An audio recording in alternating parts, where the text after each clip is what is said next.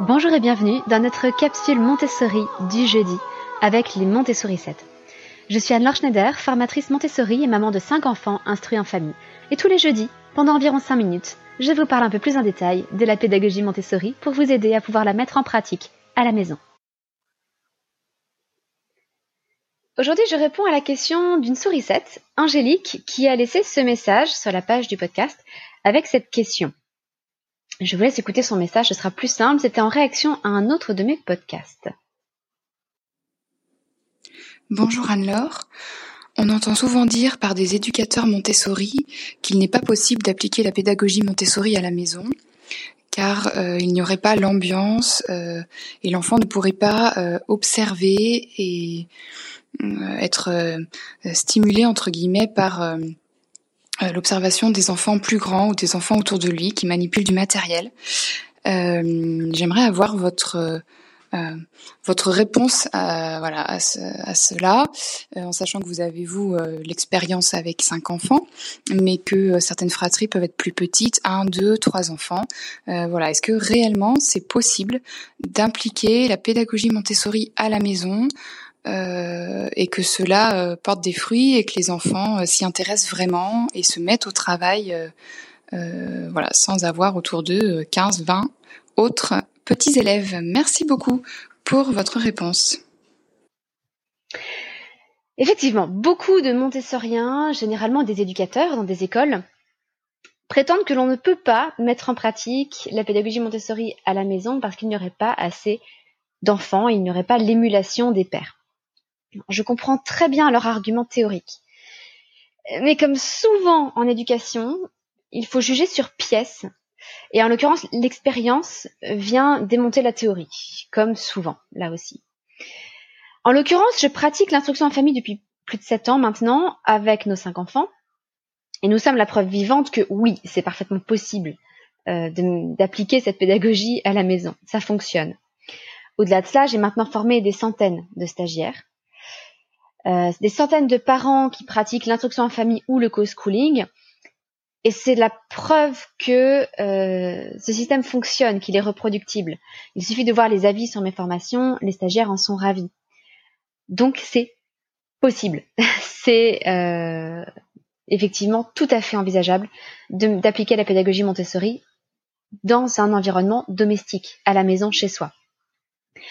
Est-ce que ça veut dire qu'il sera facile euh, d'encourager les enfants à travailler Est-ce qu'ils vont se mettre au travail tous les matins en chantonnant spontanément et sans qu'on ait à lever le petit doigt?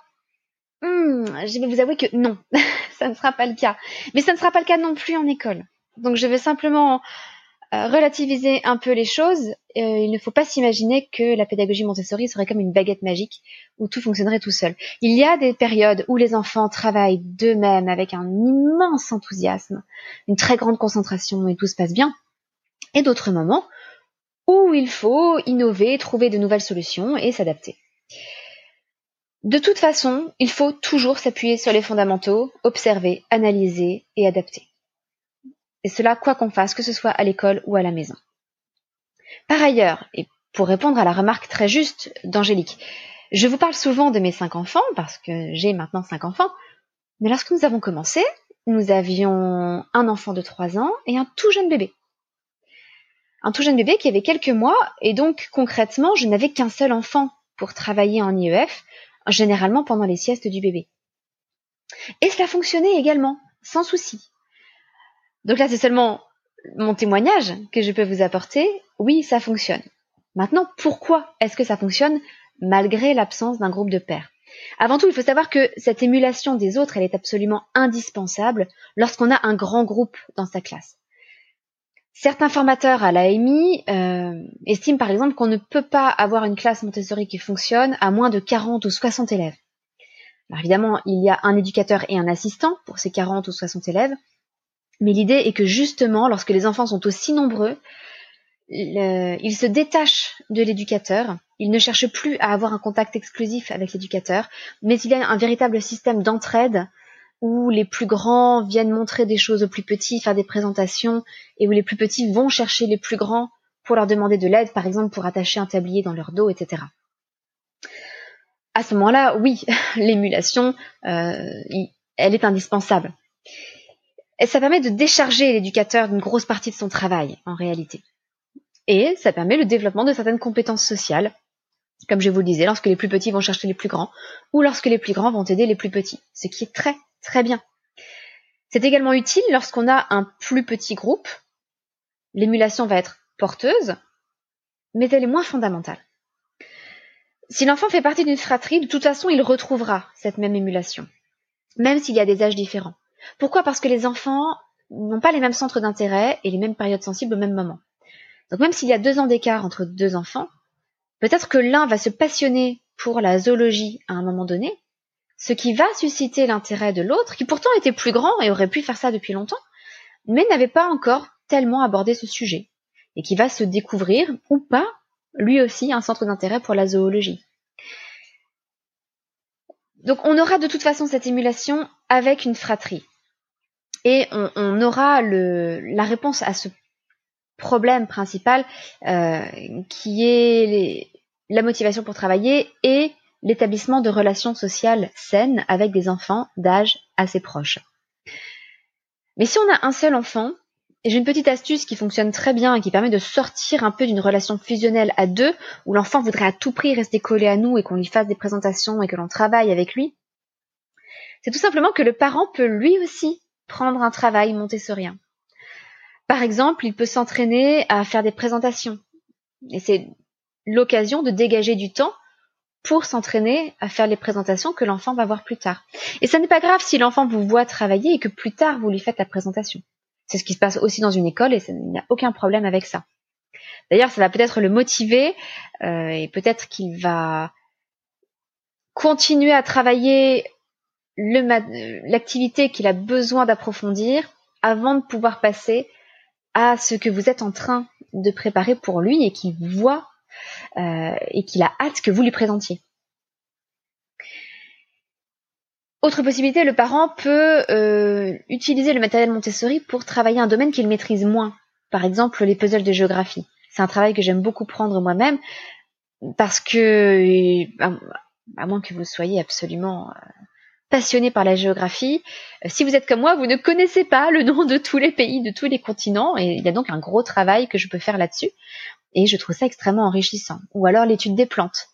Euh, si, si on accueille une fleur, euh, une fleur sauvage, et que j'ai envie de savoir comment elle est constituée, de la disséquer en quelque sorte pour observer l'ovaire, le style, enfin toutes les petites parties de, la plante, eh bien ça aussi, je peux le faire pour montrer l'exemple à mes enfants.